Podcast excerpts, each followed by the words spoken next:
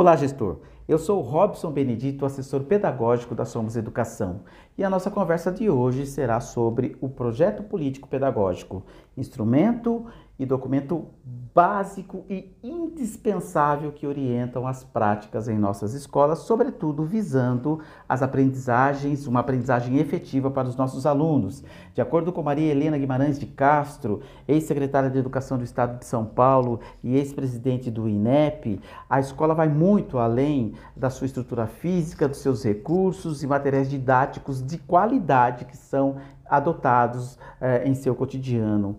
Uma boa escola, ela precisa organizar a sua rotina pedagógica centrada no aprendizado e em altas expectativas de desempenho de seus alunos. Significa dizer que é necessário que a equipe docente ou a equipe de profissionais dessa escola precisa estar engajada, articulada, eh, muito unida, eh, debatendo todos os fatores que influenciam no processo de aprendizagem para que possa ser desenhado uma proposta que auxilie, que efetivamente uh, propicie uma aprendizagem significativa para os alunos. Sendo assim, nós estamos diante de um contexto é, que ele é bastante desafiador e desafiador no bom sentido, porque por um lado nós estamos em meio a uma implementação da BNCC.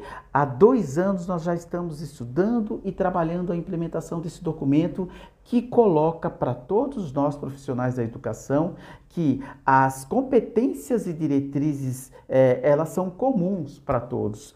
Porém, os currículos é, e a forma de desenvolver o trabalho na escola, ele é particular, ele é característico é, da escola, ele vai de acordo com a identidade da escola. E aí entra esse momento que é estratégico, que é o pegar esse documento e olhar para a nossa escola e construir uma proposta, um projeto político pedagógico que efetivamente nos auxilie a olhar para os nossos alunos, a instrumentalizá-los e a proporcionar o desenvolvimento de competências e, e a construção de saberes que é, os ajude é, nos desafios de sua vida. Mas nós estávamos é, olhando para a BNCC quando chega o contexto da pandemia e dá um outro sentido para tudo aquilo que nós definimos, para tudo aquilo que nós planejamos. Sendo assim, quando nós estamos falando de um contexto que ele é tão desafiador, de um contexto que traz uma série de elementos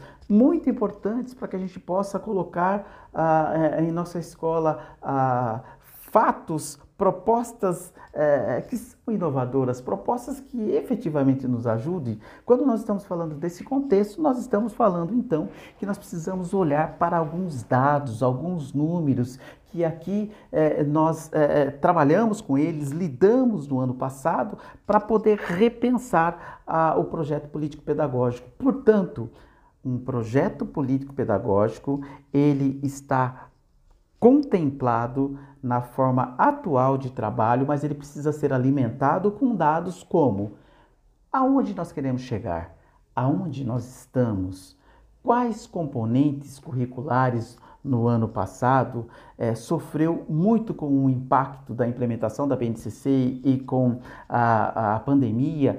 E houve uma necessidade de fazer um trabalho de recuperação mais intenso. Quais componentes curriculares que é, passou por essa situação é, de uma maneira mais, uh, uh, mais interessante, de uma maneira uh, menos complicada. Quais as habilidades que nós conseguimos desenvolver diante deste contexto? Quais as habilidades que nós precisamos retomar e precisamos desenvolver? Quais as séries é, que foram muito bem e quais as séries que, é, que necessitaram assim, de maior ajuda? Olhar para esses números, olhar para esses dados, nos ajuda a estruturar uma proposta pedagógica, um projeto político-pedagógico consistente e que efetivamente direcione a nossa forma de trabalho.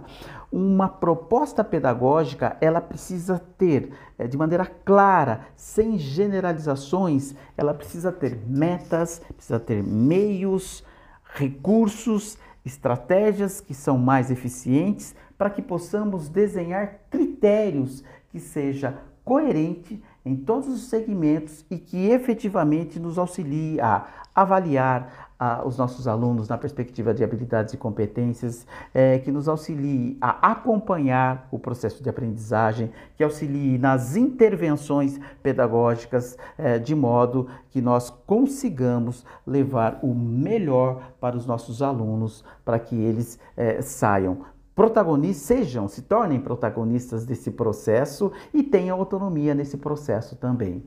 Sendo assim, é, nós convidamos você, gestor, a considerar, a refletir conosco e a opinar sobre esta temática. E aí, como nós podemos uh, aprofundar este assunto? Qual a sua sugestão para que possamos retomar e contribuir para esse projeto, para esse trabalho que vocês já estão desenvolvendo em suas escolas?